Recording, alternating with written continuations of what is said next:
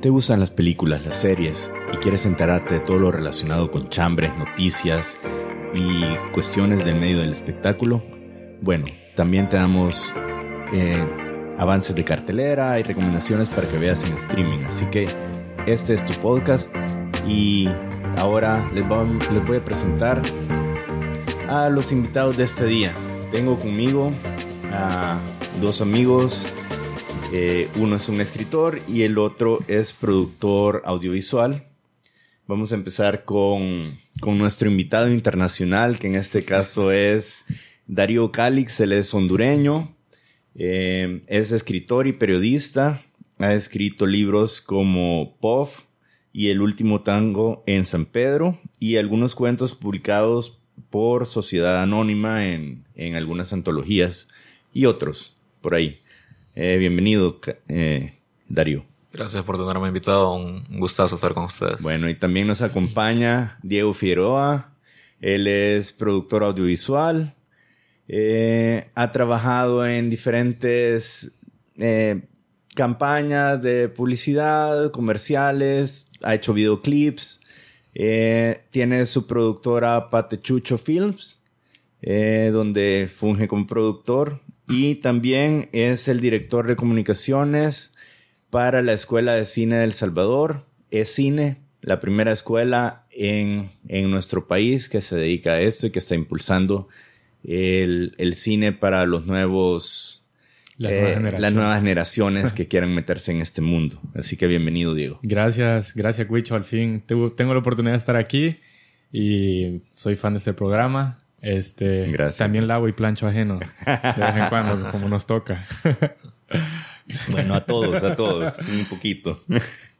bueno, eh, vamos a comenzar este, este episodio. En esta ocasión vamos a estar tratando un tema, um, digamos que un poquito actual, pero también un poquito escabroso en algunos momentos, em, que tiene que ver acerca de los remakes y las franquicias de películas y todo esto que se da en el mundo de Hollywood. Pero antes, em, quisiera que, que, le contemos a la gente un poquito de la cartelera de este día, bueno, de esta semana, que, que se estrenó en los cines de nuestro país.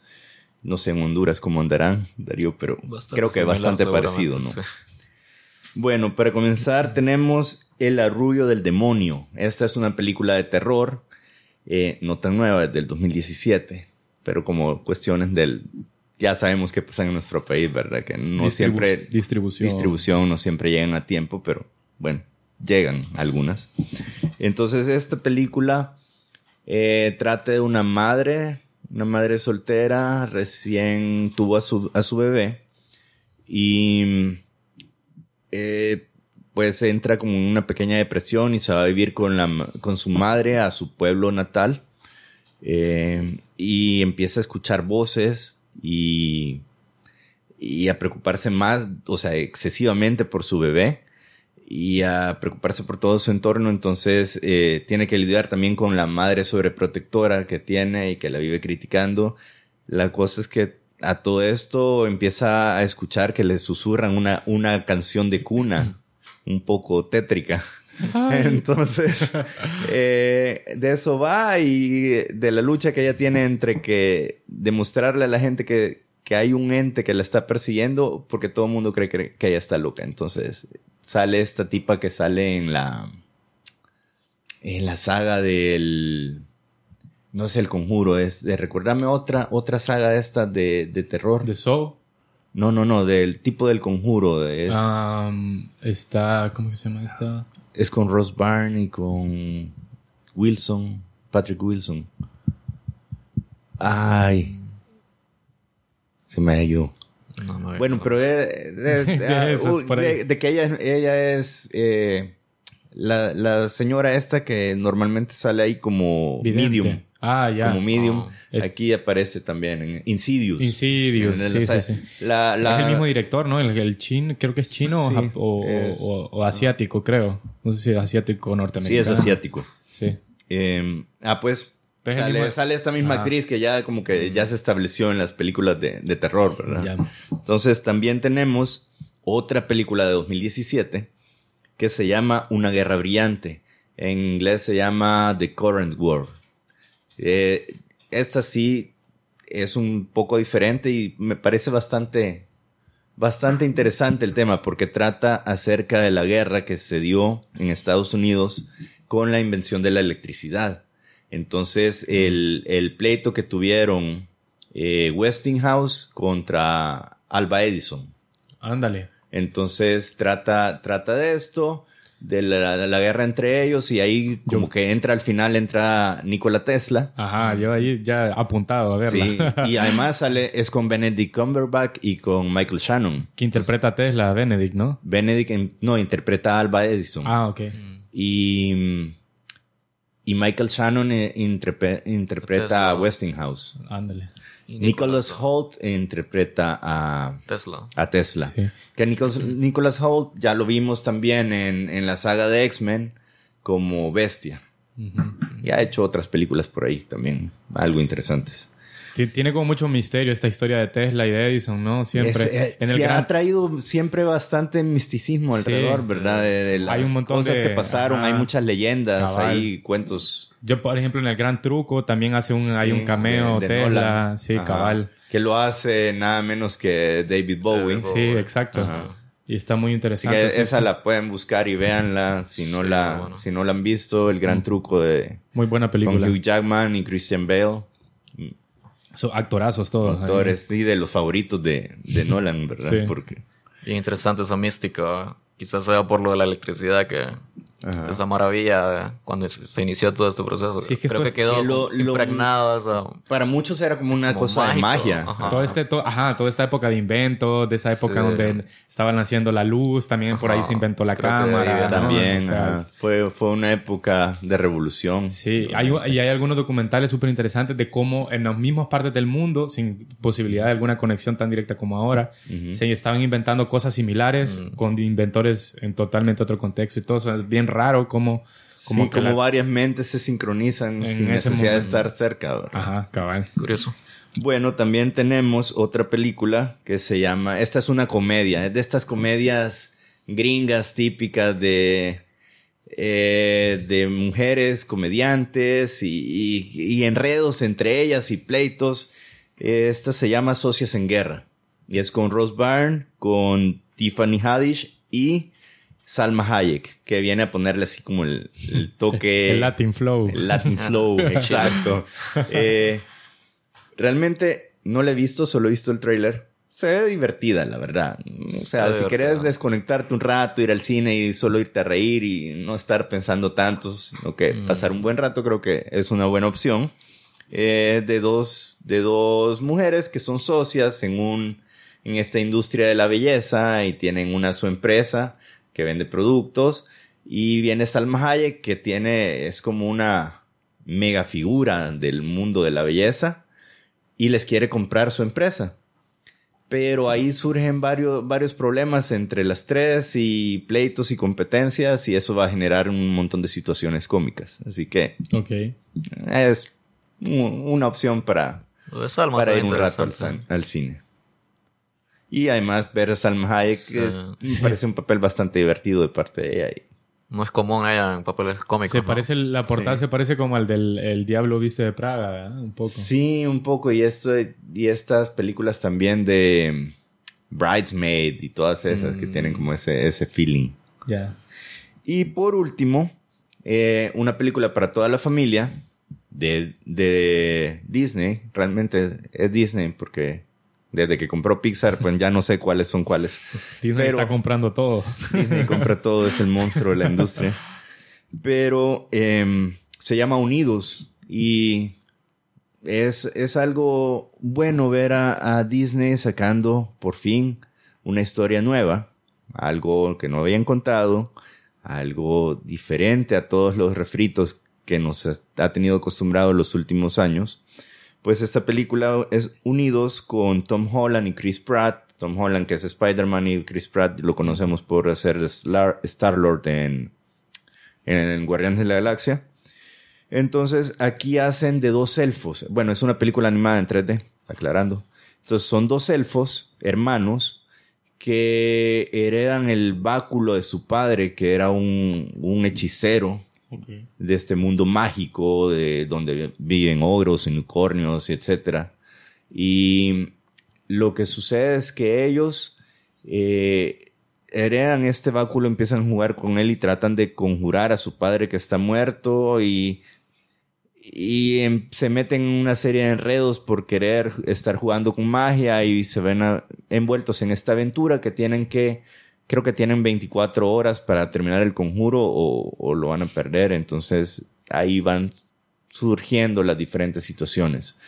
Pero me parece que es una película entretenida, la animación se ve muy buena, la verdad ya sabemos que Disney y Pixar es lo que hacen y siempre. ¿Y será de la misma saga de, de, la de Trolls que sacaron? ¿O porque no, parece un trazo incluso? Se parecen un poco los personajes, pero, pero no, pero no tiene nada que ver, no. Por eso te decía, es una historia nueva, eh, no contada, basado en, obviamente, en los héroes mitológicos que ya conocemos, solo que con una óptica diferente desde el punto de vista de Disney. Así que esta, a mí sí me llama mucho la atención, espero poderla ver en, en estos días. Y así que esas son las recomendaciones de cine para este día. Y aprovechando, eh, también contarles que hablando de Disney, eh, hay dos noticias importantes esta semana. Bueno, una, ustedes son fanáticos del streaming, me imagino. Claro.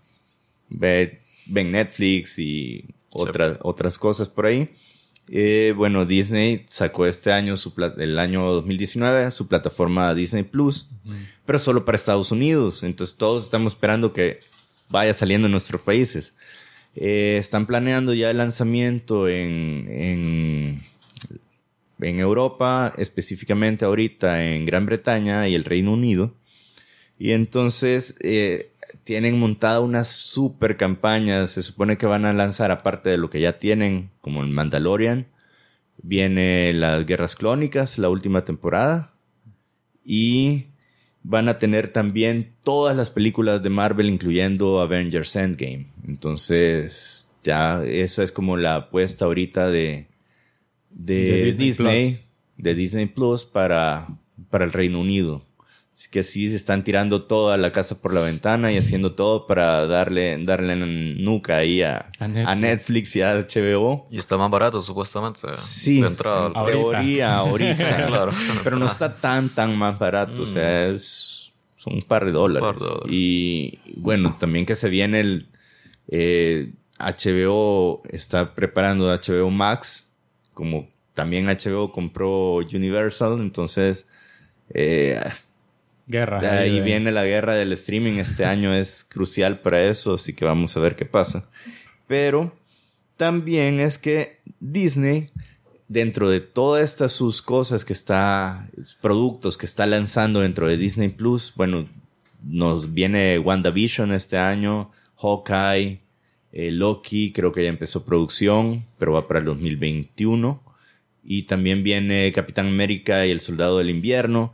Todos estos son como historias spin-off que han salido de toda la saga de Marvel, de, de Avengers. ¿Y estas las van a sacar solo en la plataforma? Solo, se supone que vienen solo para su plataforma de streaming, no lo vas a poder ver en Disney Channel ni nada de eso, solo, solo en Disney Plus.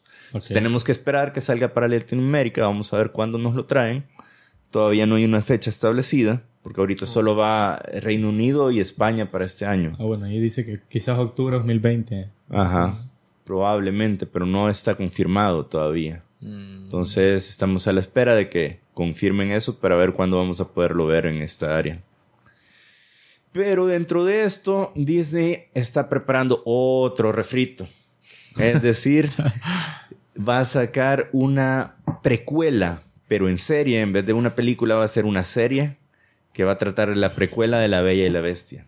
Con los actores que ya vimos en La Bella y la Bestia, como Luke Evans, haciendo de Gastón y su compañero que hacía de Lefoy. Ah, pues va a tratar un poquito acerca de ellos, de, de lo que sucedieron o sus aventuras antes de llegar a los acontecimientos de la Bella y la Bestia. Pues vamos a ver qué pasa porque son son dos buenos actores, uno de comedia, Luke Evans lo hemos visto en infinidad de papeles de diferentes tipos. Eh, ha hecho de Drácula, ha salido en la saga de Rápido y Furioso, eh, y así un sinfín de cosas.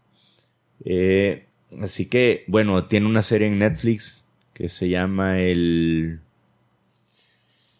El alquimista, no, no es el alquimista, es... Em, ah, se me ha ido el nombre ahorita. Muy buena, por cierto, pero que es, de, es tipo Jack el Destripador. Ajá, ya sé cuál es, sí, no recuerdo. No eh, um, producción, a ver si me ayuda. este, El Alienista se llama, ya me acuerdo. El Alienista, de Alienista. Buena serie. Entonces, eh, es un tipo bastante versátil que puede, creo que incluso en, en la película, no sé si ustedes la vieron. La primera. La, Bella, y la Bestia, pero la versión live action. No, no le vi. Solo me, enteré del, Watson. me enteré del escándalo de que habían dos personajes que insinuaban ser gays y que fue en esta, Ajá, Sí. Y que salieron ahí a protestar un montón de gente. Y sí. solo ah, pues, él le fue precisamente el, el psychic de, sí. Eh, de Luke Evans, que sale como que parece, deja entrever que está enamorado de, Gastón. Claro. Entonces, por eso hubo un poco de controversia, pero bueno, vamos a ver en la serie a ver qué tal les va. Porque... A ver si, pues, a ver si se, consuma. Tiene que ver, creo que les traigo todas esas noticias también porque están muy relacionadas al tema que, queremos tratar ahora, que son los remakes y las sagas, las franquicias.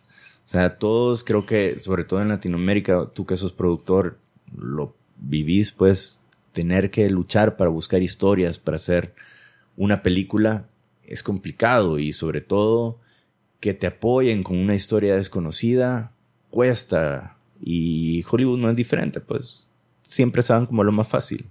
Y desgraciadamente es lo que ha estado sucediendo en los últimos, ya van más de 10 años. Bueno, la saga de de Marvel son ya 12 años, creo. 2008 fue Iron Man. Y, bueno, de Star Wars. Y son, o sea, son 20 películas Star Wars, ¿cuánto tiene? Rápido y Furioso. Rápido y Furioso, ya perdí la cuenta de cuántas lleva. Son como 12, 13. Sí, y ya, ya por favor, párenla. ese, meme de, Vin Diesel que ya sale viejito en Rápido y Furioso 20. o el meme de la chica que dice, güey, ya. Güey, ya. Ah. Sí. Así que, bueno, em, no sé a ustedes qué, qué es lo que sienten, porque creen que es esto y cuáles son como las que tienen más en mente que...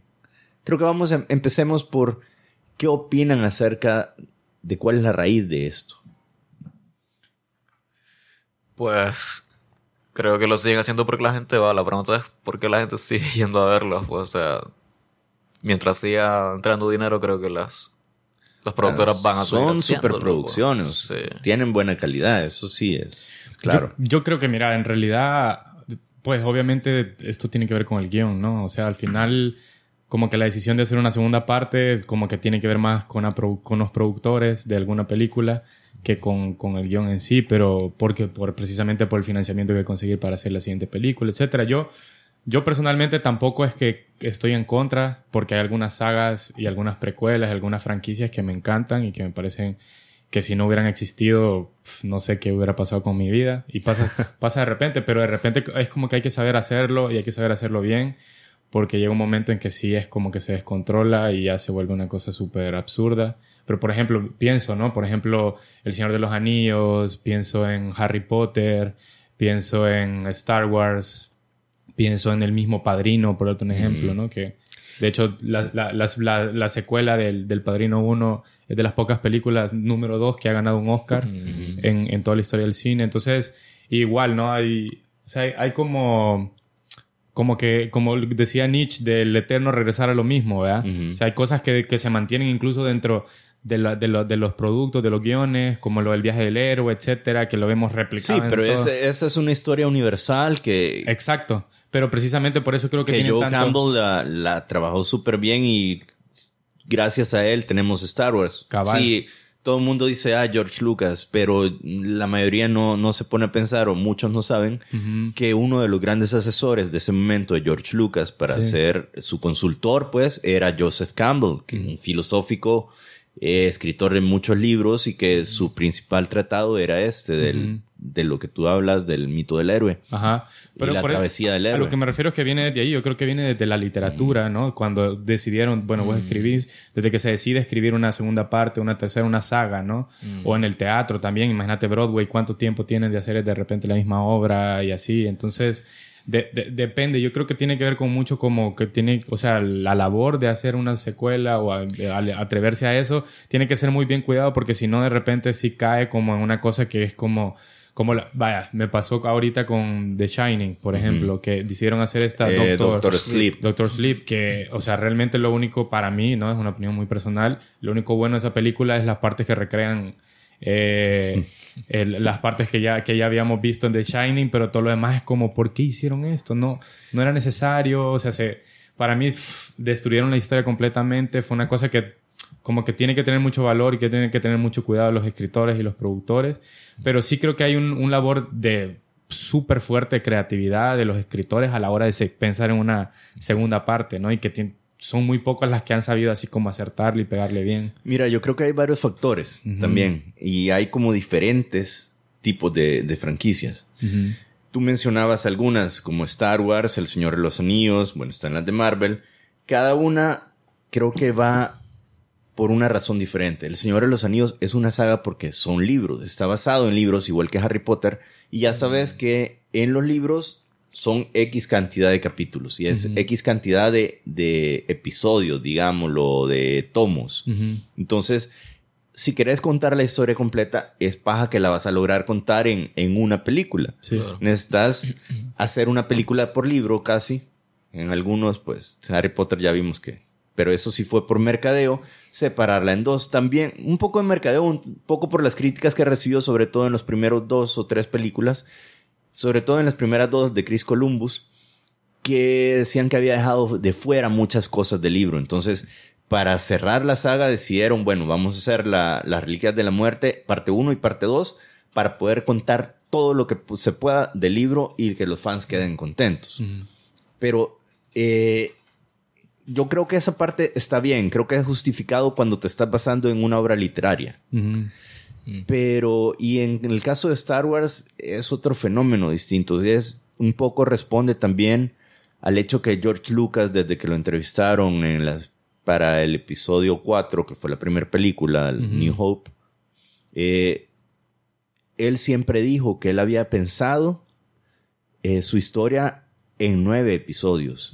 Y por eso la primera película empieza por el episodio 4, que en su momento nadie se explicaba qué pasaba y de dónde, por qué el 4 y no el 1. Bueno, él lo explicó de esa manera diciendo que él concibió la historia para ser contada en nueve partes. Que acabamos de ver la novena, que a algunos les puede gustar, me parece que es un asco de película, pero eso ese es un debate para otro, otro episodio. este, pero eh, había una respuesta lógica. Pero de pronto tenés estas películas como Rápido Furioso, pues, que van una tras otra. Que si te pones a pensar Rápido y Furioso, la original es un rip-off. O sea, es una copia, un, un fusil de punto de quiebra. De punto de quiebra con Patrick Swayze y Keanu Reeves de los 90. Entonces, es si ves las dos películas, es exactamente el mismo argumento. En la punto de quiebra, Keanu Reeves es un agente del FBI joven que está en ascenso y lo meten de encubierto como es joven y fue un jugador de fútbol americano. Entonces lo meten de encubierto a estos ladrones de bancos. Mm. Hay unos ladrones de banco que él sospecha que son surfers. Entonces lo infiltran en el mundo de los surfers donde el líder es Patrick Swayze y el líder de una banda que se llevan como familia. ¿Te suena familiar? ¿Te suena conocido? Bueno, entonces él se infiltra, se hace amigo del tipo y al final en una confrontación lo deja ir a, una, a un futuro incierto. No ve si se muere o no. es exactamente lo mismo que sucede en la primera Rápido Furioso, Pero con nueve partes más. pero con carros. En vez de ser surfers, son corredores de carros. Sí. Entonces, vamos a la falta de creatividad, ¿me Sí. entiendes? Y ni siquiera le dan los créditos al escritor original. Ese es algo de lo que está sucediendo en Hollywood. Hay como un gremio, hay un gremio de escritores. Sí. Y hay un lugar donde almacenan un montón de... Eso lo puedes ver en Argo, por cierto. En Argo su- te muestran así como eh, migajitas del mundo del cine, donde este, si recuerdan, es con Ben Affleck, ganó el Oscar Sí, eh, sí. por esa película como mejor película. Entonces, eh, él llega cuando necesitan fingir que van a hacer una película, él se va a este lugar a, a buscar guiones. Y encuentra un montón de guiones y saca uno y ese es el que lleva para vender como que va a ser la película de Argos. Eso es, eso que él hace ahí realmente existe y es lo que hacen muchos en el, en el mundo de Hollywood. Van a este lugar, buscan los guiones que están para poder hacer las películas que los han eh, como metido a... como los han suscrito. Tú metes y, y metes tu guion ahí para ver si alguien le da la gana de, de producir tu película. Entonces, muchos solo agarran uno de esos guiones, le cambian nombre y lo vuelven a dejar ahí y hacen su propia adaptación. Y es lo que sucede con que ves dos películas iguales que no... Y ni siquiera tienen, comparten créditos de escritor. ¿me entiendes?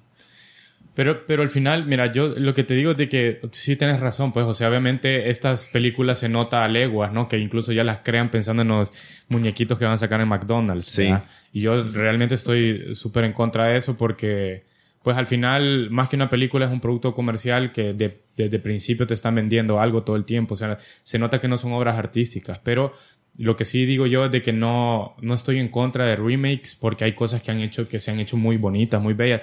Me, me pongo a pensar y desde hace un montón. ¿Cuál sería tu remake favorito? Uno- uno mis- que, que uno- realmente, vos realmente- digas la, Tengo varios. el remake le ganó a la original. Tengo varios. Por ejemplo, a mí me encanta, y eso que no soy tanto de musicales, hay una película, bueno, obviamente todos conocemos Fantasma de la ópera, Sí. eh, pero hay un remake que hicieron como en los 80, creo, que se llama Fantasma en el Paraíso. 70. Sí, es de 70. Brian De Palma. Sí, y, y ¿cómo que se llama? Eh, Sí, es un clásico. es- sí, sí, sí, es buenísima, un es clásico y increíble. la música es La- impresionante. Por ejemplo, es un remake que me encanta. De ahí, eh, este mismo director, creo, que hizo Fantasma en el Paraíso, hizo una que se llama Suspiria. Ajá. Y ahorita recién Luca Guadagnino, este italiano que me encanta su trabajo, hizo un remake De de Suspiria, que sí. está excelente, bellísimo. O sea, ¿Y considerarías que es vez mejor no, que yo- original? Yo, no sé, yo- o sea, yo no los quiero comparar de decir cuál es mejor, pero obviamente sí me encanta porque la disfruto, porque siento que tienen una propuesta diferente, porque siento que, que, que no se salen de la línea, porque obviamente la, respeta la misma historia, le rinde culto y respeta incluso el nombre, ¿no? Et- etcétera, pero sí, sí, sí sentí diferente, sí ves algo diferente que lo que me- no me pasa con Disney, de repente con algunas cosas que hace, que tiene ya Dumbo y luego hace un Dumbo actual que es como, ok, pero, ¿sabes? No sé. Tim Burton, ¿qué putas estaba haciendo ahí? Exacto, entonces eh, igual, vaya, por ejemplo, Mujercitas reciente, ¿no? O sea, han hecho cuántas películas de Mujercitas y cuántas veces lo han hecho, seis como sí, seis, creo son ocho incluso, ¿no? Ocho, creo, ¿no? Entonces, pero esta, esta tiene una propuesta excelente que también me encanta ver, o sea, que no te aburre, pues, pero es lo que te digo de que al final no es que, no es que sea malo, sino que es quiénes están involucrados, por qué lo van a hacer y con qué sentido. Obviamente, si desde el principio, como pensamos esto de los muñequitos de McDonald's, pues lo ves toda la película y salí, es un desastre, o sea, es un desastre y una decepción y decís como, no sé, yo, o sea, perdés un montón de, de, de, de, fe y esperanza en que va a ser un buen remake, pero yo creo que algunas cosas que sí, que sí funcionan y estoy de acuerdo con que, digamos que como que funciona mucho con la literatura porque está pensado para eso. ¿No? no está pensado para hacer un producto comercial, sino que está pensado para contar una historia de principio a fin. Sea, ahorita estaba poniendo él, por ejemplo, lo del Hobbit, ¿no? Que era un libro y la dividieron en tres partes. Sí. ¿no? Que solo por hacer... Esa sí me parece que fue solo por hacer dinero. Simplemente porque si ya había hecho Peter Jackson, que Sí. es el mismo director, ya había hecho El Señor de los Anillos, que eran tres libros que parecen Biblia cada uno, Claro. Y logró contar cada libro en una película de dos horas. Bueno, hay una versión e- extended version Sí. que son de tres horas. Entonces ves, la ves contada en nueve horas, todo El Señor de los Anillos. Perfecto. Pero, ¿por qué un libro que es como un paquín, el hobbit es chiquitillo, O sea, son cuántos, 100 páginas, 150 páginas, algo así. Y lo va a hacer a duras penas te da para una película. Y él lo tira en tres y se inventa un montón de cosas con un montón de efectos visuales. Y sí, se inventó esto de que iba a usar eh, la cámara de, de súper rápida, iba a grabar a no sé cuántos cuadros para pasarlo luego a 24. Todo para justificarlo. Todo para justificarlo. Ajá. Y para justificar el gran presupuesto que tenía. Claro.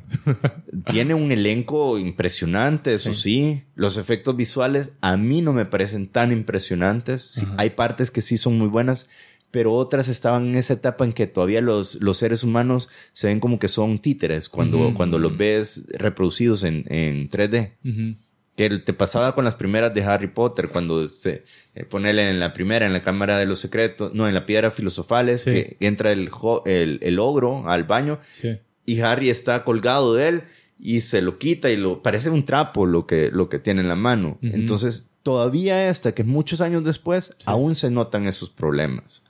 Entonces, eh, ahí es lo que, lo que yo te decía. Sí, claro, totalmente. A pesar de que está basado, como tú dices, en una obra literaria, no daba para más que, que para una. Para una. Ajá, exacto. Entonces, eh, eso es ordeñar la vaca, nada más. Y lo mismo pasa con, con las series, por ejemplo, porque también los spin-off también hay muy pocos que, que, han logrado ser buenos. Claro. Y la mayoría son un fracaso y decís como no, ¿verdad? Pero me pongo a pensar, por ejemplo, de Breaking Bad, que a quien no le gusta Breaking Bad, ¿verdad?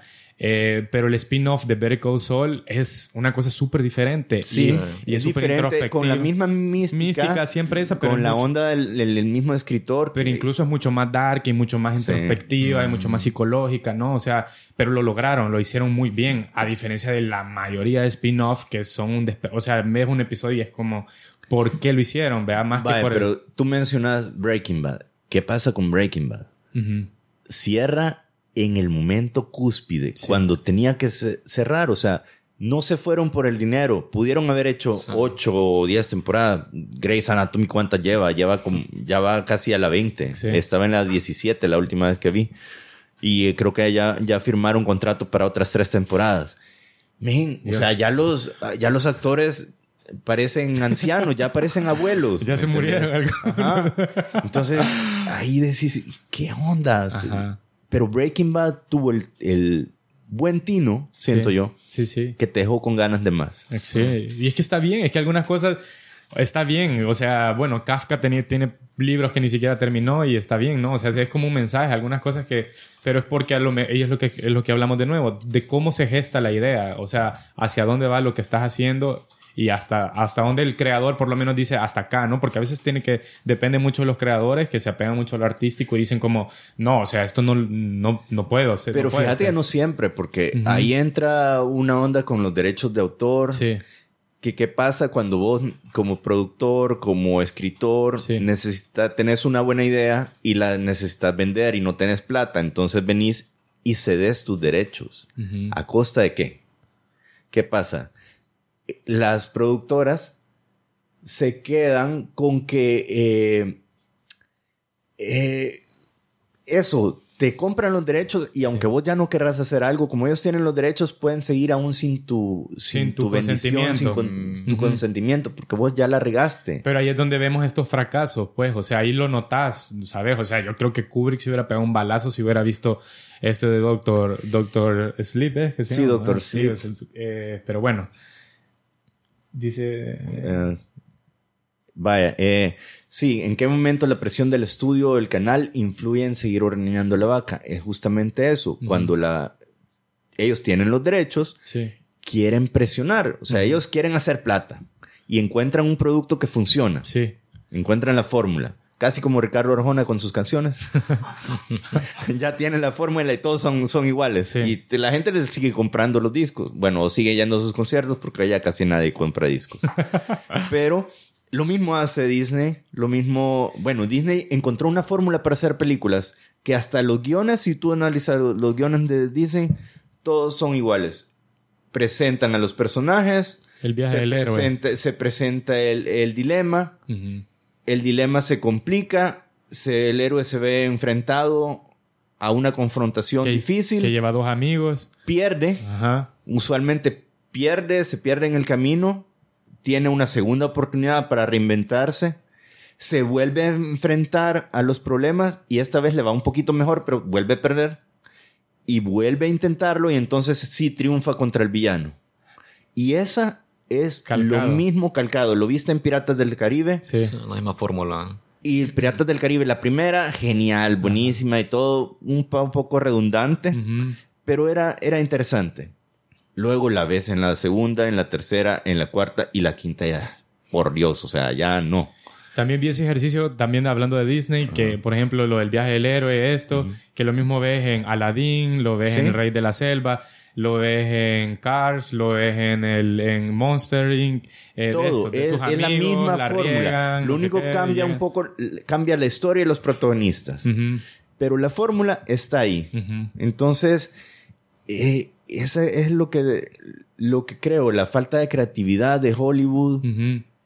Eh, Pero, pero, pero, pero justo por, por eso que estás hablando es que yo digo, o sea, claro que Hollywood nos ha viciado y como que tiene estandarizado esto de las fórmulas para hacer remakes o para hacer franquicias, pero no todos los remakes, ese es mi punto, que no, No todos los todos son remakes son malos, malos. No hay que todas las secuelas son malas, pero justo esto que está satanizar las cosas. cabal y de esta, de, o por lo menos no todas, o sea, sí que la mayoría es así y está pensada comercialmente así, pero algunos productos son, sí que son comerciales, pero les resulta bien y están bien hechos y como que te baja un buen sabor de boca y así es como, vaya, esto no, no estuvo tan mal, o sea, o de hecho me gusta, ¿no? Como estamos hablando, Call Saul y etcétera. Entonces, eh, pero un claro ejemplo justo de lo que estás, de lo de, lo de la pregunta de, de, de cómo influyen las productoras. Y eh, bueno, eh, lo vimos en HBO con, con y, y precisamente con lo de las, la- las novelas, Ujú. lo vimos con Game of Thrones, ¿no? Sí. Que se o sea, era tan rápido el consumo y tan que rápido la producción que, que, superaron que la obra. despegarse de las De la obra en un momento, Y ahí claro. es donde se arruinó. Y ahí es donde la decepción de todo el mundo y el salto, ¿no? Porque, o sea, ¿cómo vas a crear un libro así? Bueno, en- George Martin ya, ya dijo, ¿verdad? Que él va, va a hacer su cierre de los libros con una historia que no tiene nada que ver con lo que pasó en la, en la serie. Ahí, ahí está, es justo de lo que estamos hablando. O sea, Porque ni él quedó contento. Yo creo que nadie. bueno, y también mencionaban eh, eh, Watchmen. Mm. Ahí pasa algo curioso, fíjate. Bueno, está basado en una novela gráfica. Sí.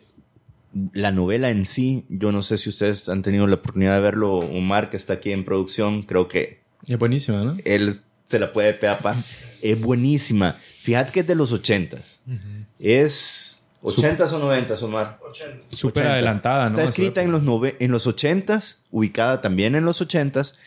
El, el look que tiene, incluso para su época, es diferente. Es un Ujú. poco más oscura. Es súper cinematográfico. Ujú. ¿Por qué no le costó nada a, a Zack Snyder hacer la película? Simple y sencillamente porque la novela es su storyboard. O sea, él no tuvo ni siquiera que hacer un storyboard. Casi, bueno, lo hicieron obviamente, pero no ni lo necesitaba. Si lo hubiera agarrado las páginas de la novela y las hubiera pegado en la pared y seguirlas al pie de la letra, Hubiera sido una película igual genial. y- igual les hubiera sido genial, Sí. porque ya es, ya es espectacular. A mí O sea, me, el, enca- me el- encanta. el An- Alan Moore creó una, una novela gráfica impresionante en 1986, del 86 al 87. Son 12 tomos, ¿verdad? Son 12 tomos y cada uno, wow, es, te, te vuela la mente. Sí. La película es muy buena y hay una versión del director, una extended cut, que dura, creo que casi las tres horas. Wow, esa no la he visto. Es bien rara de encontrar. Yo la tengo ahí, te la paso luego. Eh, que igual me la pasaron. Y, wow, mucha gente la criticó, fíjate, porque no se apegó Tanto al al canon de los superhéroes tradicional. Ah, claro. Entonces, y sí es bien oscura. Pero es que DC tiene eso también, ¿no? Que tiene historias DC mucho tiene, más oscuras. tiene que- historias más oscuras que Marvel. Marvel es como más luminoso. Pero, pero aún así, ¿qué pasó? ¿Cuánto tiempo pasó desde que se hizo la película del 90 y cuánto?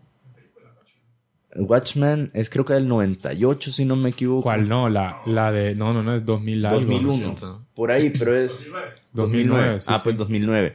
2009 pasaron 10 años Ujú. desde la película hasta La serie. que acaba que le sacó HBO Pero aquí pasa otra cosa. Ajá. Vamos a lo de ordeñar la vaca. Eh, los creadores de la serie decidieron que iban a hacer una, una historia basada en En Watchmen. Pero no hicieron un remake de Watchmen, no hicieron un reboot de Watchmen. Hicieron un producto nuevo con las ideas de Watchmen de lo que pudo haber pasado después de la película. Oh, que después del cómic. Una temporada, ¿no? Originalmente. Y estaba planeada para ser una serie limitada. Ah. Bueno, la vendieron como serie o ya aparece eh, como serie limitada. Porque no le habían puesto ese título, pero sí estaba, estaba pensado para ser una miniserie. Sí. Porque iba a ser solo una temporada. ¿Qué pasa? La serie fue tan buena, visualmente es impresionante. Si no la han visto, véanla. Está buenísima. Pero eh, fue tan exitosa que hoy HBO dijo, quiero más. Claro. Alimentar a la Entonces, bestia, ¿no? a alimentar a la bestia. Ordeñar la vaca. Seguir dándole, exprimiéndolo, sacándole el jugo hasta donde puedan. Sí.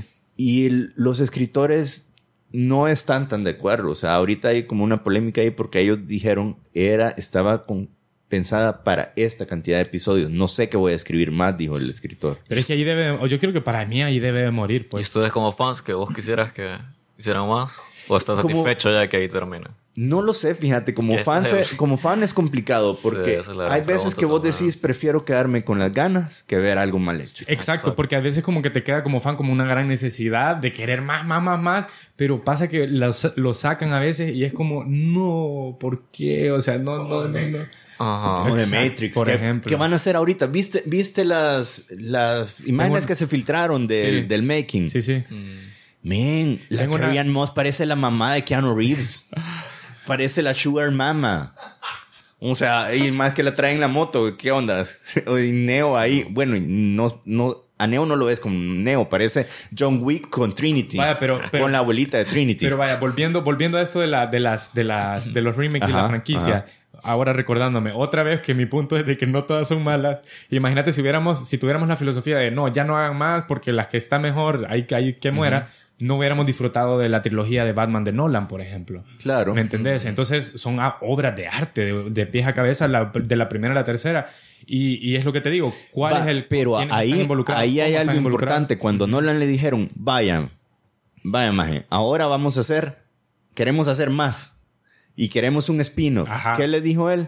No, No. yo Ajá, hasta acá lo iba a hacer y hasta acá me quedo. exacto. Y entonces es que viene el Batman de Ben Affleck, de Batfleck, que...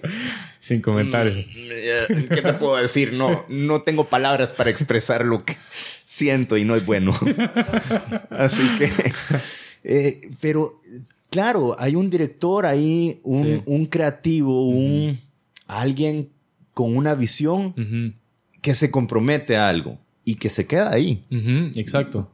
Y ese es el punto. O sea, si tienen. Y, y yo creo que estamos llegando a una conclusión. Entonces, o sea, si al final los creadores de lo que vayan a hacer, sea remake, sea inspirado en, sea la segunda parte, si tienen una visión que no es específicamente y meramente comercial, a diferencia de Rápido y Furioso, por ejemplo, Claro. o otros ejemplos, creo que sí, sí se pueden hacer cosas interesantes, sí se pueden volver a hacer, o se pueden rehacer, o se pueden hacer cosas alternativas. Que hay un compromiso creativo. Exacto, y artístico. Y un aporte. Sí. Ah, artístico. Imagínate exacto. el Joker, o sea, es el primer Joker que vemos que, o sea, si llega Batman le pega una paliza que, o sea, no te lo imaginas como un No. villano. Realmente es una historia que va más allá del villano, va, o sea, es otra cosa. No es el Joker que todos teníamos en el imaginativo del antihéroe. No, pero hasta ahí ya, está- ya están hablando de una segunda parte. Y, y yo creo que Joaquín no lo va a hacer. Espero yo, y ojalá, Ojalá que no que lo no. hagan. A mí esa historia sí me encanta y está bien. Ya otra cosa que, que metan a William Defoe de, de, de Joker con Ben Affleck si quieren Sí. ahorita en la última. O, o ¿cómo es? Con, William no, Defoe sería genial como, con- como ah, Joker. ¿Cómo, cómo se llama el que, el que va ahorita de Batman? Eh, Eh, Robert Pattinson. Robert Pattinson, que estuvieron en The Lighthouse The. Lighthouse, y sería como Buena súper chistoso que estuviera Batman ahorita con William Defoe de nuevo. No, pero... Compartiendo una lata de frijoles también. Sí, pero yo ya, yo ya no vería, por ejemplo, ya no vería a Joaquín Fénix haciendo una segunda parte. Realmente me, eh, me pasa, me- a mí, personal. A quizá gente puede decir como le encantó tanto de Joker y el personaje que sí, que siga y que vamos a ver cómo se transforma ahora. O... Pero ¿sabes qué pasa? Vaya, Darío me comentaba algo y creo que voy a, a mencionar esto que tú me dijiste fuera de cámaras, eh, Darío, y fuera de, de- del- del estudio, que eh, a ti te pasa con Star Wars. Bueno, yo, yo soy fan hueso colorado de Star Wars de muerte. O sea, yo crecí con esas películas. Dorado, miembro VIP. Sí. y, y te digo, yo tenía mucha ilusión por ver la conclusión de la saga, es decir, desde el 7, 8 y 9.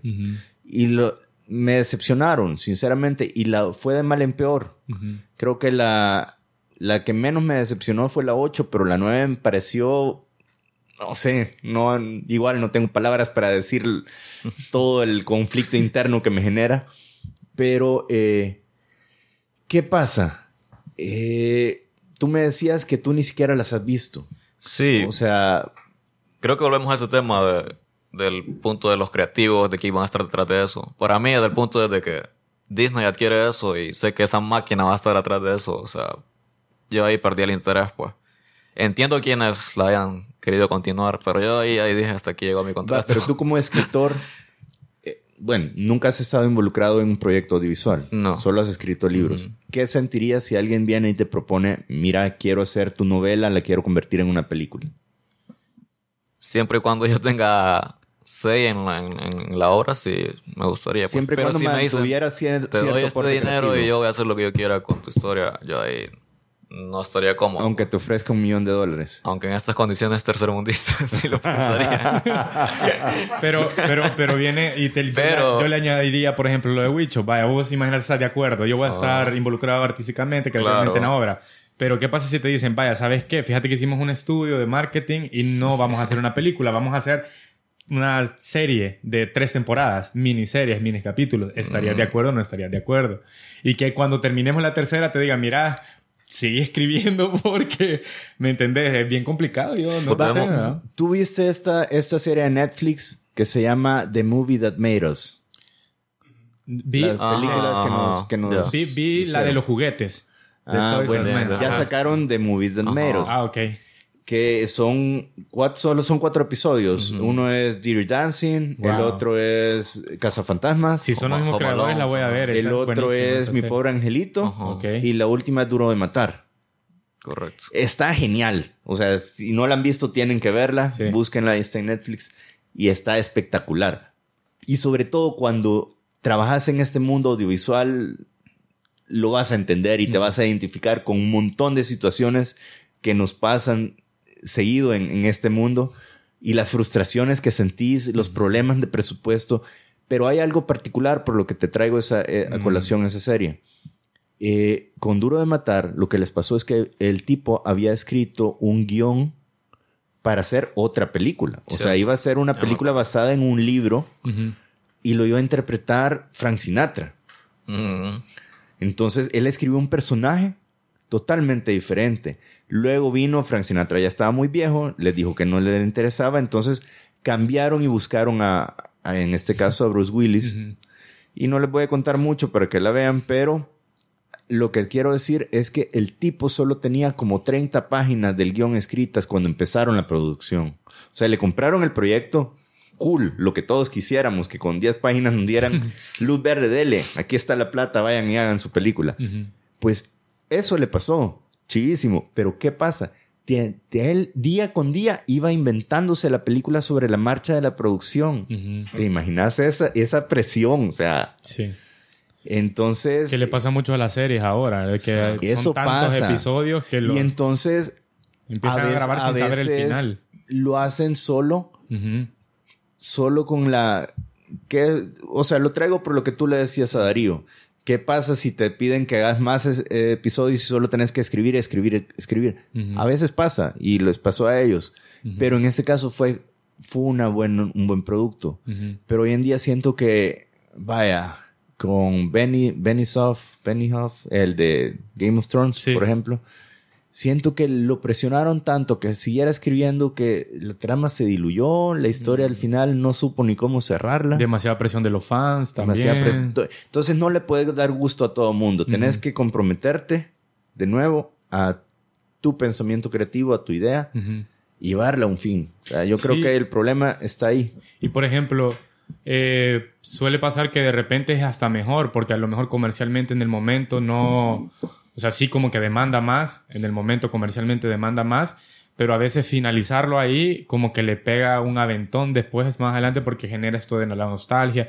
¿Cuántos, una pregunta vos que sos fan de Star Wars, ¿cuántos años pasaron antes de que, y si pues, pasaron varios, ¿no? De repente terminaron y pasaron no sé cuántos años hasta que volvieran a, a, lanzar o han sido consecutivos no, desde que no, no, Vaya, las, las tres primeras se hicieron con, con tres años de diferencia cada una. 77, 80 y 83. O sea, estoy hablando de eh, Una Nueva Esperanza, El Imperio Contraataca y El Regreso del Jedi. Luego pasaron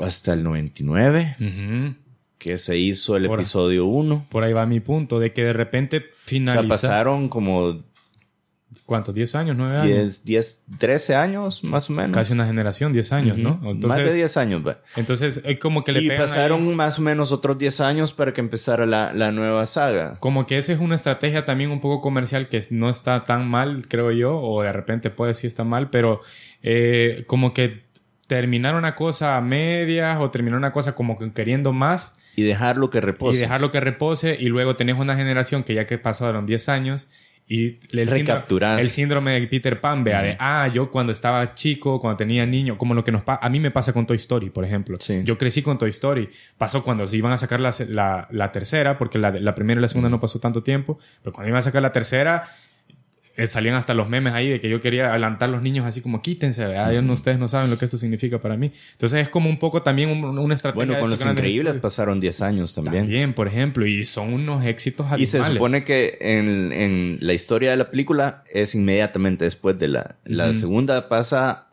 días después de la primera. Creo que Disney y estas franquicias operan mucho con esto de la nostalgia y venden mucho sobre esto de, de por qué están volviendo a sacar Dumbo, por qué están volviendo a sacar La Bella y la Bestia, por qué están volviendo a sacar La Ceniz. Porque saben de que hay una generación que tiene ahí en la nostalgia películas con las que crecimos viendo ahí en Disney Channel o en algunas, algunas veces en el cine. ¿Y tú crees que son como las estrategias. Mucho se dice que ya todo está hecho y que ya todo está dicho, que ya no puedes inventar la orilla azul de la basinica porque ya está inventada. ¿Crees que es cierto? ¿Crees que por eso es la falta de creatividad? Ya para ir cerrando un poco el tema. Yo creo que no. Eh, creo que hay siempre cosas por hacer. Y de plano, algo que, que agregar a las obras, por ejemplo, volviendo al tema de Breaking Bad, eh, que se hizo una película incluso, se hizo el spin-off. ¿Qué opinas de la película eh, del camino? Quedé satisfecho, no, no me pareció como... ¿Crees que era necesaria? No era nada eso necesario, para eso vamos. Pero siento que sí aportaba algo, pues. Eh, mientras se da el cierre de un personaje, pero... Pero para mí estuvo bien. Y creo que se complementa con el spin-off. Y creo que todo ese universo tiene muy buena calidad, se ha mantenido muy bien. Bajó quizás un poco en la película. Pero el punto mío es ese, que mientras se, se agregue algo a la historia, a la trama, eh, y se, se, se haga con buena calidad, estoy de acuerdo aunque sea. Y siempre creo que hay algo que poner, pues algo nuevo que hacer. Entonces caer en ese recurso de nostálgico me parece bien barato eh, eh, y hacer dinero fácil, pues. Eh, como vos decís, hay un montón de gente que, desea este, este, este material y lo consume, pues por supuesto, si no, no lo hicieran. Pero desde el punto de vista creativo y eso, pues siento que no aportan nada o muy poco. Y creo que alguien me decía eso, mientras la gente vaya al cine o compre los productos, van a seguir existiendo. Pero es difícil porque, ponele, yo igual estoy decepcionado de Star Wars, pero si sale otra película, igual la voy a ir a ver. Exacto. Aunque tengan bajas expectativas de ella, igual la voy a ir a ver. Entonces, por curiosidad, por morbo, por lo que sea, es bien complicado. Lo que pasa ya es está capturado. Es, ya como opera el mercado, incluso. O sea, no siquiera solo se limita a películas, se limita a mm. deportes, se limita a mercadeo. bueno, hasta un avión salió. y aquí vino, aquí aterrizó en el aeropuerto y, toda la gente llegó a verlo. Exacto, ah. es, es, como una maquinaria impresionante. O sea, los gringos son expertos desde que empezaron su cine en hacer cosas populares. Y mientras sigan y llevan la vanguardia en eso, ¿no? Entonces son, hacen productos para las masas y saben cómo se comportan las masas, saben cómo nos comportamos, nos estudian súper bien, nuestros gustos, nuestra, o sea, mira cómo adaptan Disney los guiones, que ahora la protagonista es una chava y vamos a poner a un latino y vamos a poner a un afroamericano, o sea, como que se van adaptando leyendo como las... ¿Y cuál sería, cuál sería tu conclusión de esto y cómo, qué crees que debería de pasar? ¿O cómo crees que eso va a afectar al mercado? Pues yo creo que es inevitable que, que mientras siga siendo un negocio esto lo sigan haciendo. Pero creo que sí, mientras hayan eh, pues, gente eh, interesada en poder crear arte o en poder crear productos que valgan la pena y no solo sean un producto comercial como de principio a fin, eh, creo que se pueden, y hay ejemplos, y hay varios ejemplos que se pueden hacer cosas interesantes. Aparte, creo mucho en que, en que con los, los últimos tiempos y la demanda de contenido en el mundo, eh, se están como que volcando un poco la mirada hacia otras cositas que antes no, hacia otras piezas artísticas, hacia otras cosas como mucho más interesantes, como Parásito, como por ejemplo series como Mr. Robot, como cosas así, ¿no? Que de repente es como que salen del, que, que antes quizás pasaban más desapercibidas que ahora pero sí creo que el, el, hay una gran demanda de mercado también ahora que está queriendo consumir. Hay más exposure. Exacto. Porque hay más medios. Exacto. Entonces, le ha ayudado esto a, a, a, películas independientes, a sagas independientes, a cosas que tienen mucho más valor que lo que simplemente las sagas comerciales. Entonces, yo tengo mucha fe en eso, que más, cada vez más van a ver como... Mira, y sé que ya dije que era para cerrar, pero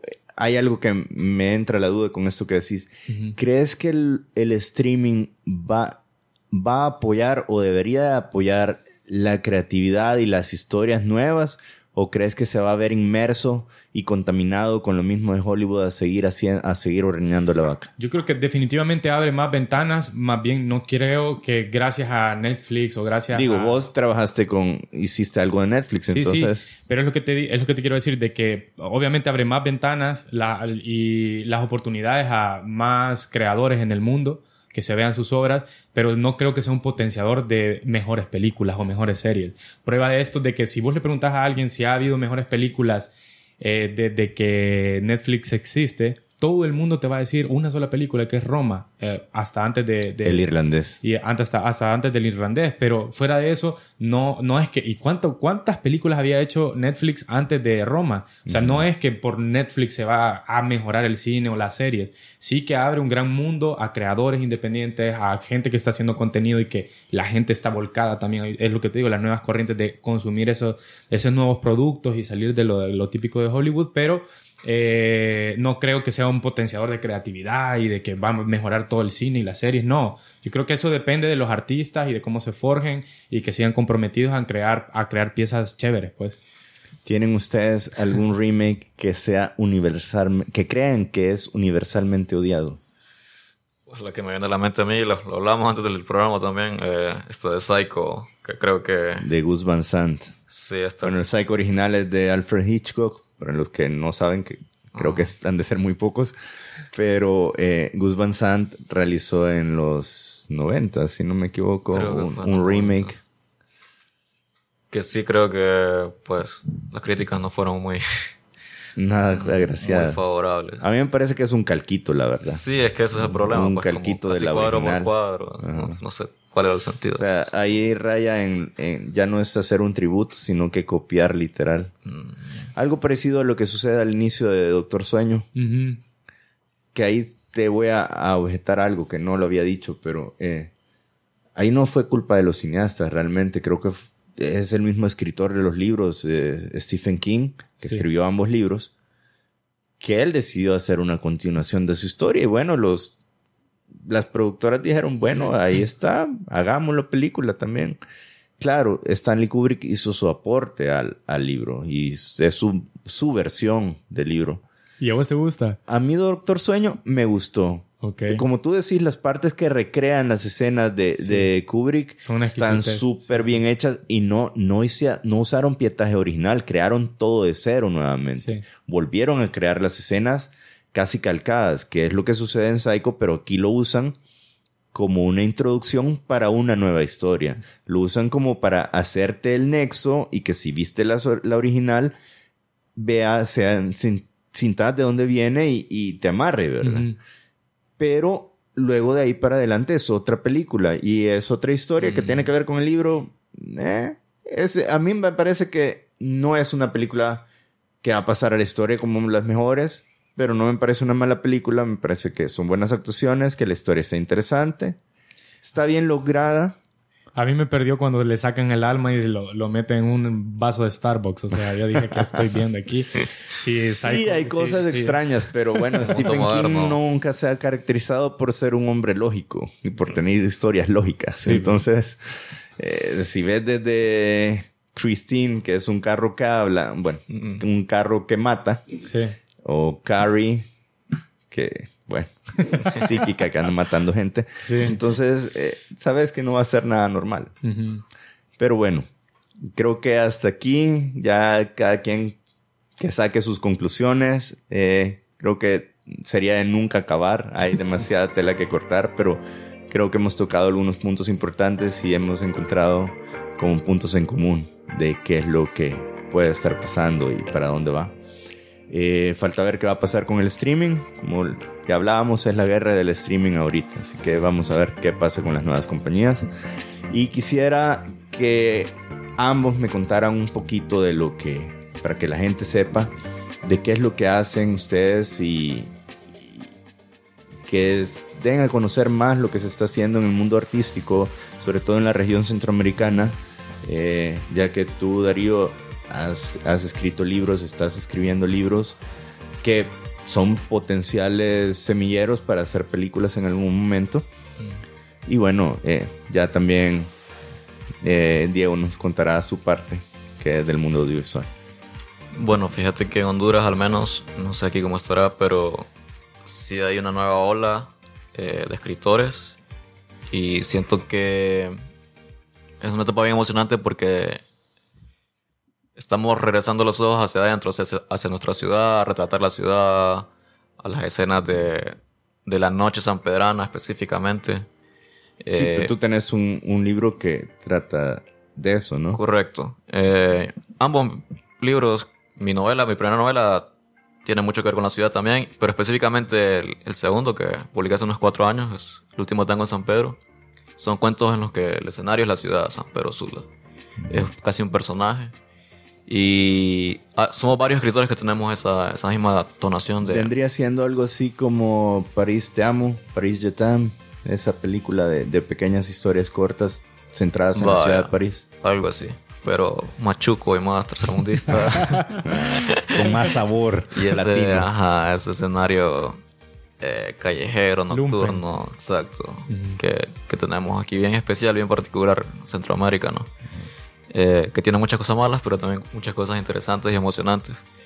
Entonces eso es un poquito de lo que se está cociendo allá y, y en eso hemos estado trabajando. Este año ya espero publicar un, un poemario que se llama Poemas Sucios de Amor. Y siguiendo también Con la misma temática. Claro, siempre mencionando, eh, haciendo referencias a cosas de la ciudad, cosas de Honduras, cosas que dentro de la región centroamericana creo que aunque no sean los mismos nombres o mismos escenarios, creo que hay como que palpitaciones que todos tenemos en común. Y creo que es algo muy interesante y que específicamente los escritores y creadores jóvenes deberíamos de, intentar retratar nuestra ciudad, nuestra vivencia, nuestra realidad. Creo que eso es bien importante. Tú que estás viviendo este, este parte artística en Honduras, eh, nosotros mucho hablamos de, de nuestro círculo de, del cine en El Salvador, el arte en El Salvador, el poco apoyo que se recibe del gobierno, del poco apoyo que hay de la empresa privada también y que cómo cuesta encontrar fondos. Eh, ¿Eso sucede en Honduras también? Sí, pasa igual. Eh, por lo menos en el mundo de la literatura, que es el que yo me muevo, sí casi todo es autofinanciado. Y vos mismo tenés que ver cómo vendes lo que hiciste y andar ahí moviendo esa caja de libros, y por años cuesta venderlo. Y la inversión, pues no es, para uno no es nada pequeño. ¿Cómo hiciste tú para encontrar, para poder publicar, cómo te animaste a publicar tu obra? Pues por suerte conocí escritores eh, mayores que yo, con más experiencia, y que ellos pasaron por, esas vicisitudes antes que yo, entonces, pues por lo menos tuve eh, una guía así de varios amigos y y lo que se hace allá, pues nos apoyamos mucho entre nosotros. O sea, vos terminas tu obra, yo te la reviso, te la edito. Igual yo termino una, me la edita mi amigo. Y otro ya aprendió a diagramar, otro ya aprendió medio a diseñar portadas y, y, así nos ponemos la mano cada uno. ¿Y hay algún, alguna conexión en Honduras entre el mundo literario y el mundo audiovisual? ¿Han habido contactos ¿No sabes? Fíjate que, por lo menos a mi experiencia y de mis amigos cercanos, no. Creo que el, el cine ya no, no, no está muy. Hasta donde yo sé, no, no, no hay mucha actividad. O al menos no se está entremezclando estas escenas. Por Hay más que aquí, eso sí.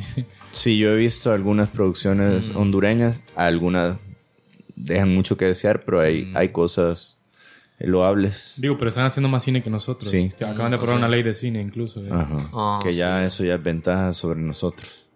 Sí, bueno, a ver cómo se Y utilizan te- esas. a ti te gustaría, ya hablando en serio, la pregunta que te hice hace, hace ratos, pero ¿cree, ¿te interesaría entrar en el mundo audiovisual? ¿Te gustaría ver tus historias contadas en la pantalla grande? Fíjate que me emociona más esto que hablaste de las eh, plataformas de streaming. Eh, me, me emociona más lo de las series. ¿Por qué? Eh, Creo que en el punto literario es más como más, más cercano a mí una serie. Y me emociona esto que se está... Lo que vos mencionabas que Netflix no ha mejorado. Y definitivamente no ha mejorado la calidad. Pero me emociona que ya están saliendo nuevas y se empieza a poner buena la competición. Y creo que eso va, tiene que, por huevos, eh, hacer que suba el nivel pues, de calidad. Y que bajen los precios también. Bueno, ha subido el nivel de calidad de producción, por lo menos. Vaya. Porque las producciones sí se ven, el- visualmente se ven mucho mejor. Sí sueño con eso, con, con escribir algo así en episodios para... Bueno, ahí En- para los que están escuchando, productores o algo que les interese, anden buscando Bueno, te digo, historias. vaya. Aquí está Darío, escritor hondureño, con ganas de hacer series. Hagámonos millonarios. Y Diego, contanos, eh, Pate Chucho Films, eh, tu tiempo en Argos, eh, contales qué es Argos y qué es lo que estás haciendo ahorita con el cine. Bueno, yo tuve la, tuve la fortuna de, de desde muy chiquito estar involucrado en producciones audiovisuales, ahí un poco jugando al principio, al curioso, y luego ya asumiendo más responsabilidades, creando proyectos y demás, eh, en una productora nacional que se llama Meridiano 89.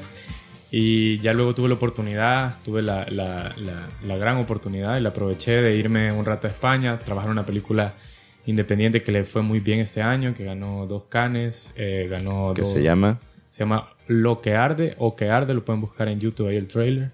Una película gallega, eh, independiente. Un amigo mío, el director se llama Oliver Lax.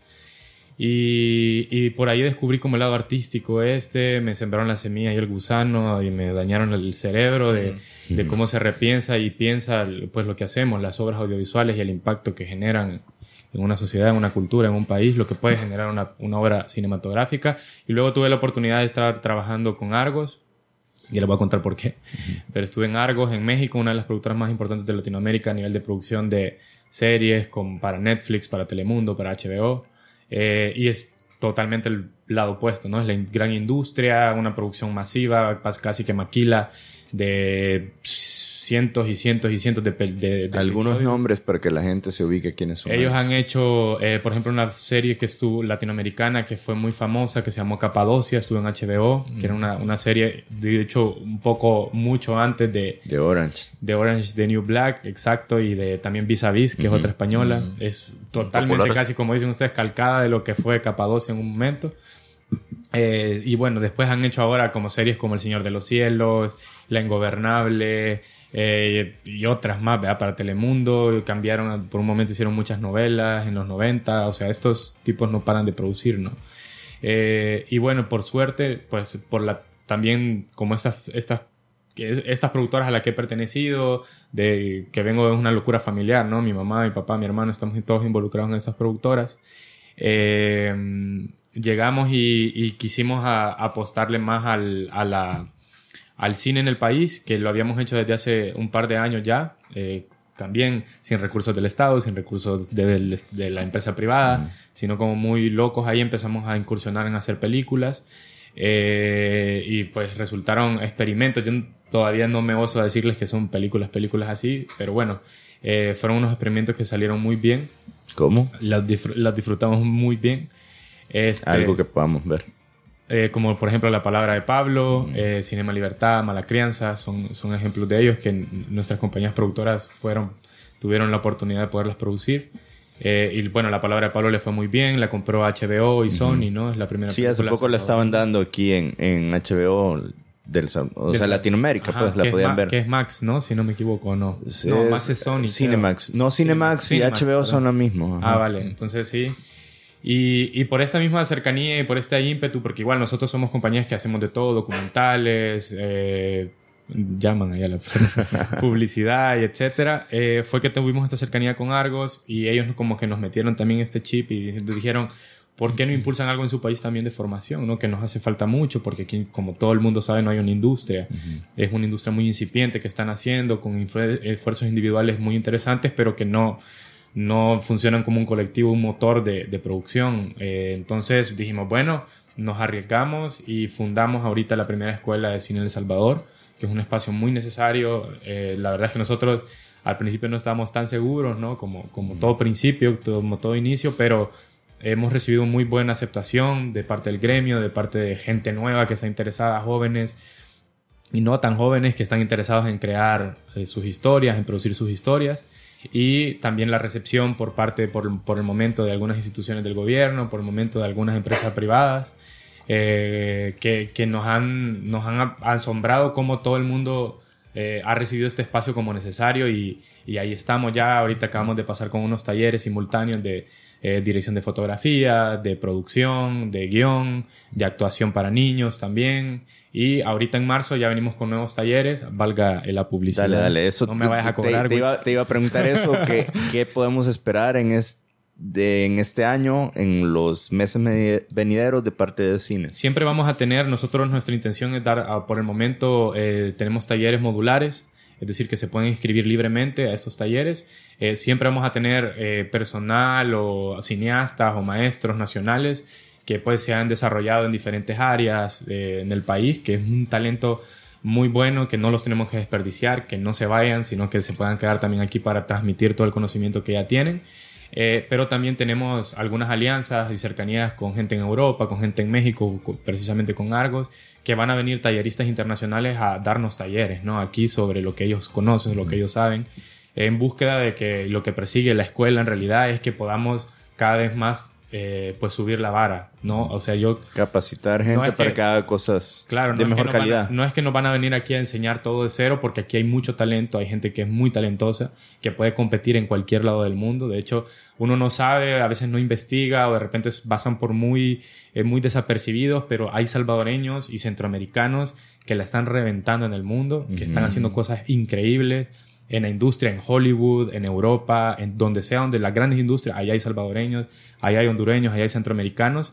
Y lo que necesitamos, obviamente, como no hemos tenido los recursos, como no hemos tenido el apoyo, lo que necesitamos es eh, ir subiendo nuestra vara, subiendo nuestro, nuestra calidad para poder ser competitivos. Pues yo creo que tenemos todo el talento, todas las historias y, Y las ganas. Y las ganas y el lado artístico y el lado comercial suficiente como para poder hacer algo trascendental en el mundo. Entonces los invito a todos los que nos escuchan eh, a que y nos ven a que puedan llegar a, a acercarse a la escuela. Es un lugar muy chévere. Tenemos una cafetería ahí con temática de cine, por cierto. Te invito a... desde- Sí, que ya vamos a ir a traer unos props ahí para agregar aquí a- al set. No, y, y de hecho, te, te- que te hago aquí la invitación, te voy a comprometer que me encantaría que en algún momento puedan hacer el programa desde allá, o tal vez un especial o algo. eh, y lo- Chilísimo, Y lo, sí. podamos grabar desde, desde cine, eh, porque es la escuela para, para todos los amantes del cine también y, lo- y los que también quieren incursionar y curiosear. Yo creo que a todos nos gustan las películas, o sea, no hay nadie que diga, Así como es. no, yo no veo películas, o sea, todo el mundo nos, nos encanta, es algo que es parte de nuestra vida, que nos ha formado y que, que ya es tiempo de que nosotros también hagamos las nuestras, ¿no? Hagamos nuestra franquicia. Si a alguien le interesa, ¿cuál es el, el taller que van a dar hoy en marzo? Y por Sí. si alguien está interesado, ¿cómo los puede buscar? Ese, eh, bueno, el taller ahorita que vamos en marzo, de hecho la otra sem- esta semana, eh, el Ya no hay 14 inscripción. ¿Cómo no? Todavía está abierto. Esta semana vamos a tener eh, un taller sobre actuación frente a cámara impartido por Baltasar. Eh, él es un dramaturgo, cineasta, escritor, guionista, es muy bueno, trabaja en Los Ángeles, de hecho ya ha hecho varias películas y un montón de obras de teatro. Va a dar un, un- un taller sobre actuación frente a cámara, que te- nosotros tenemos una gran tradición de teatro en el país, pero muy poca cercanía con, con la cámara, la ¿no? cámara, sí. con audiovisual. Entonces, eh, va a dar los, los principios de las técnicas que se ocupan, que ocupan los actores para actuar frente a cámara. Eh, eso es pronto ya, empieza el 14 de, de este mes, de marzo.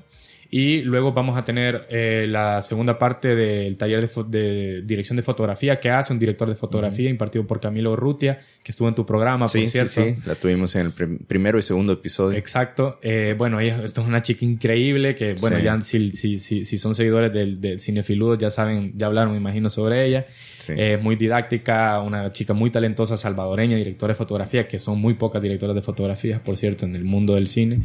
Eh, y luego eh, también vamos a tener dos talleres para, para fotografía para niños y actuación para niños, introductorio. Entonces van a estar muy buenos, el espacio es muy didáctico, muy bonito, muy amplio, está chévere, estamos ubicados por la Francisco Gavidia, frente a la Torre Seiko, nos pueden buscar en redes sociales como arroba escinesb o es cine como ES Cine, ESV, eh, en Facebook y en Instagram y ahí estamos dando toda la información y más detalles de cuánto van a costar, cuándo empiezan, qué horarios, etcétera. Entonces nos pueden escribir ahí cualquier duda y estamos siempre pendientes de las redes para, para platicar. Bueno, gracias Diego, gracias Darío. La verdad ha sido una plática súper productiva y bastante interesante. Espero que así como nos hemos entretenido y divertido nosotros, se hayan entretenido también ustedes que nos están viendo en, en las plataformas o escuchando en las diferentes plataformas.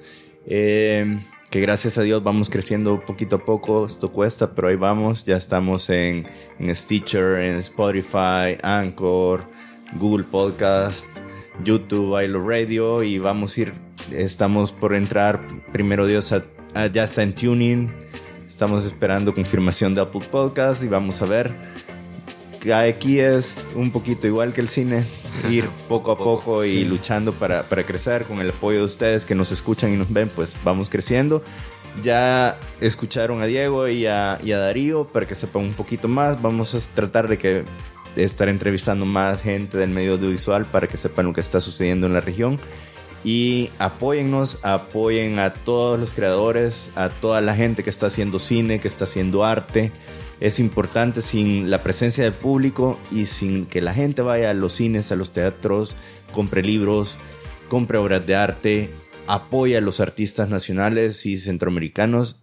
Sin eso no podemos crecer. Entonces, eh, gracias a ustedes, gracias por el esfuerzo que están haciendo suerte en sus proyectos, espero que sigan creciendo, que sigan haciendo cosas.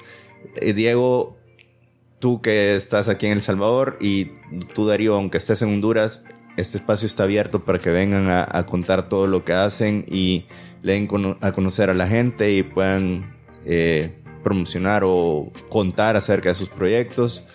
Así que gracias, gracias por el apoyo y nos vemos en un siguiente episodio. Gracias.